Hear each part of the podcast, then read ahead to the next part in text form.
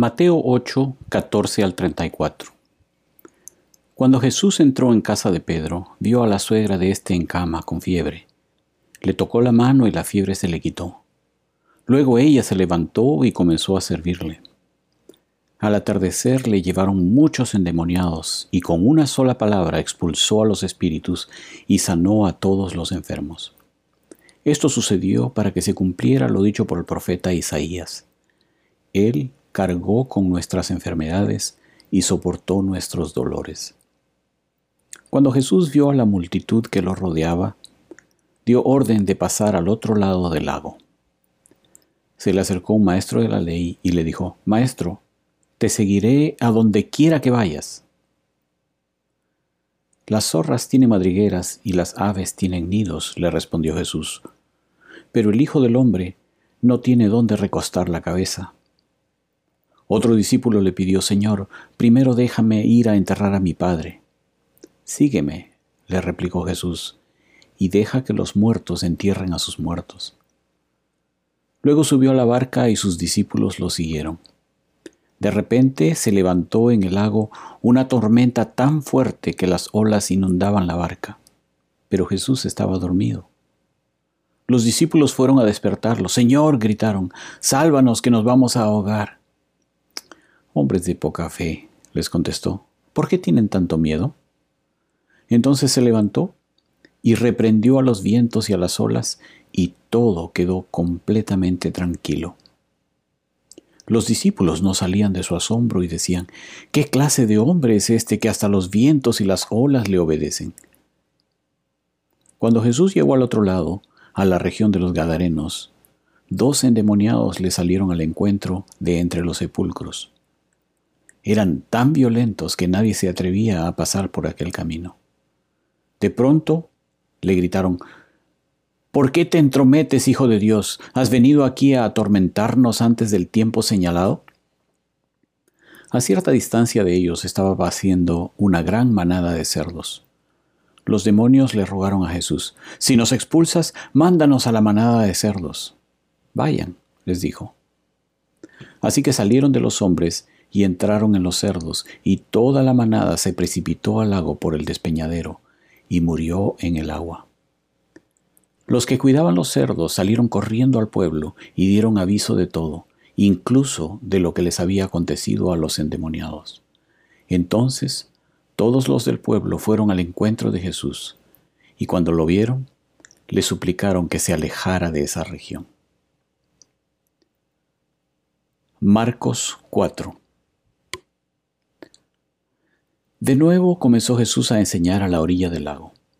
La multitud que se reunió para verlo era tan grande que él subió y se sentó en una barca que estaba en el lago, mientras toda la gente se quedaba en la playa.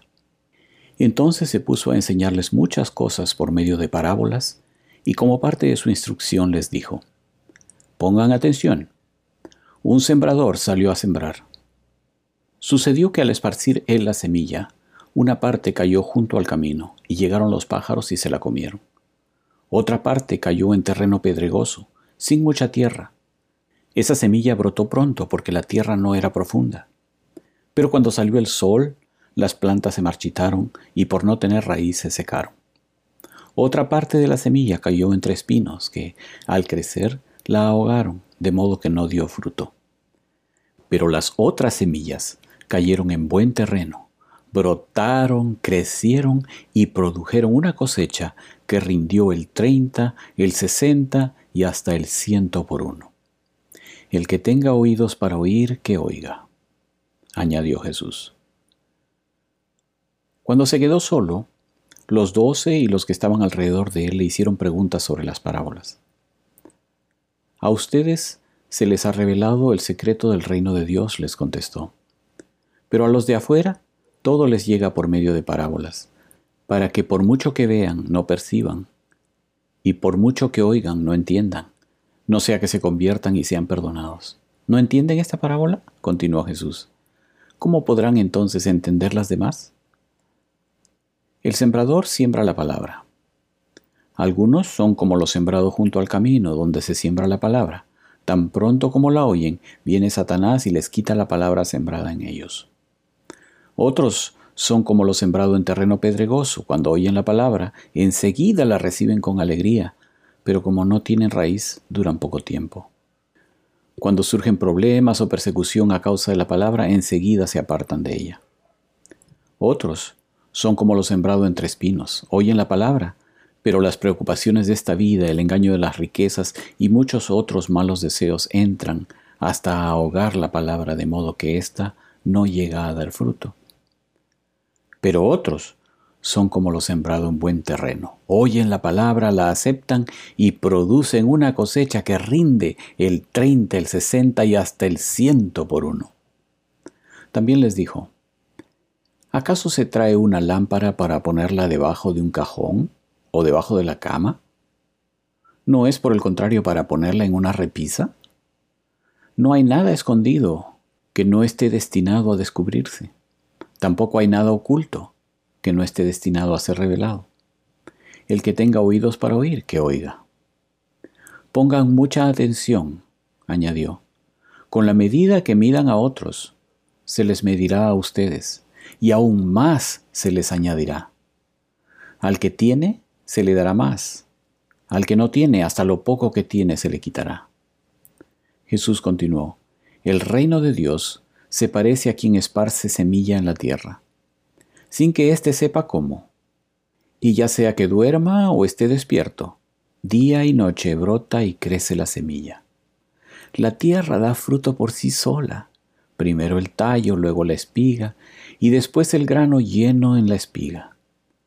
Tan pronto como el grano está maduro, se mete la hoz, pues ha llegado el tiempo de la cosecha. También dijo, ¿con qué vamos a comparar el reino de Dios? ¿Qué parábola podemos usar para describirlo? Es como un grano de mostaza. Cuando se siembra en la tierra, es la semilla más pequeña que hay, pero una vez sembrada, crece hasta convertirse en la más grande de las hortalizas y echa ramas tan grandes que las aves pueden anidar bajo su sombra. Y con muchas parábolas semejantes les enseñaba Jesús la palabra hasta donde podían entender. No les decía nada sin emplear parábolas, pero cuando estaba a solas con sus discípulos les explicaba todo. Ese día, al anochecer, les dijo a sus discípulos, crucemos al otro lado.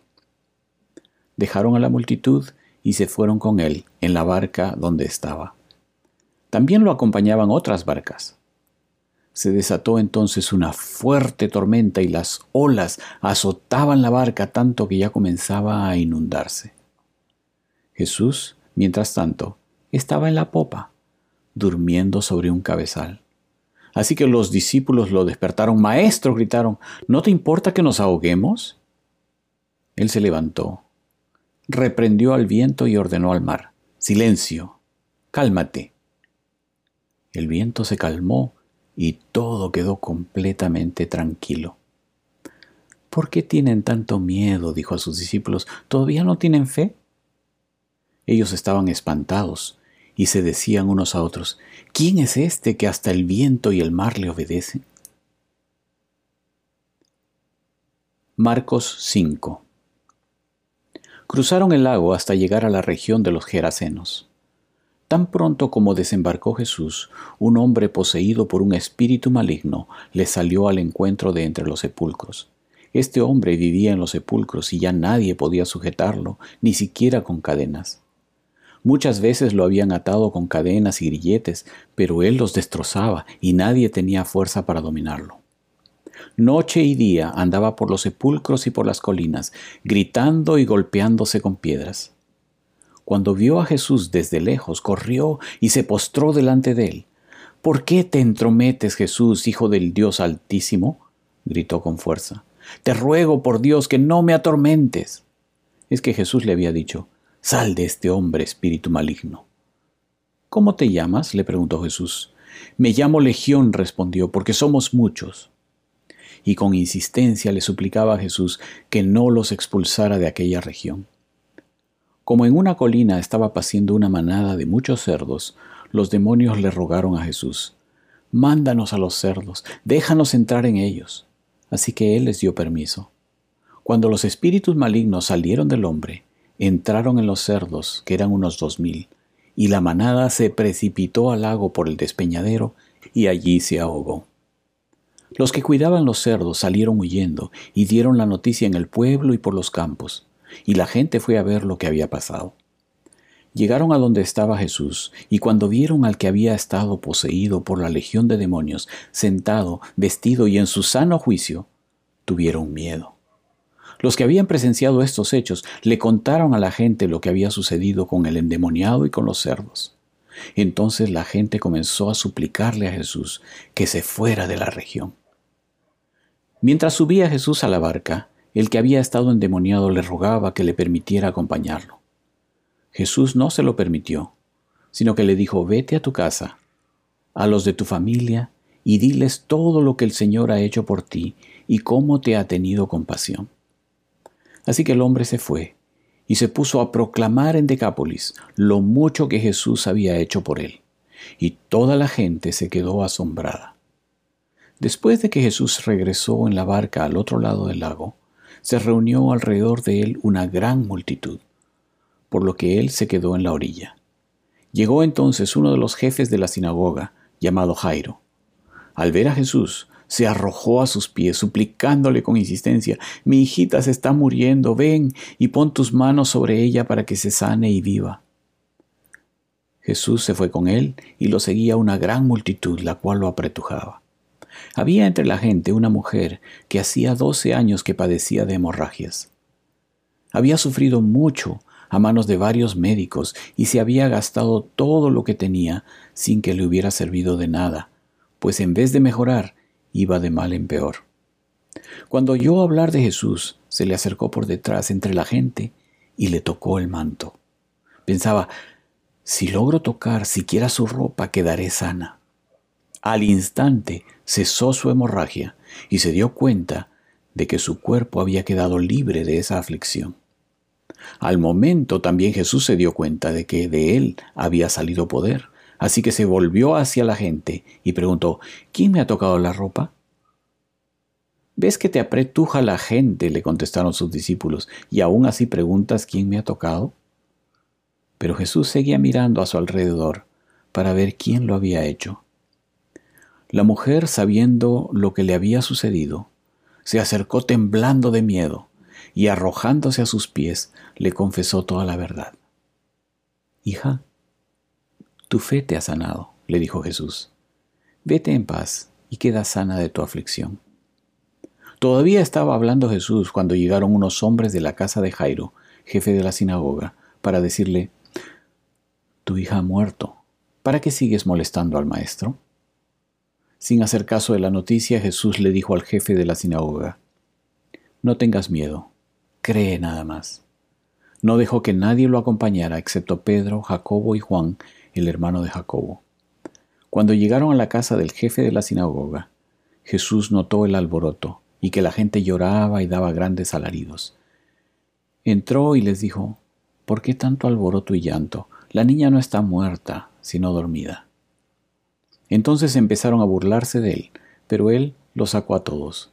Tomó consigo al padre y a la madre de la niña y a los discípulos que estaban con él, y entró a donde estaba la niña la tomó de la mano y le dijo, Talita cum, que significa, Niña, a ti te digo, levántate. La niña, que tenía doce años, se levantó enseguida y comenzó a andar. Ante este hecho, todos se llenaron de asombro. Él dio órdenes estrictas de que nadie se enterara de lo ocurrido y les mandó que le dieran de comer a la niña.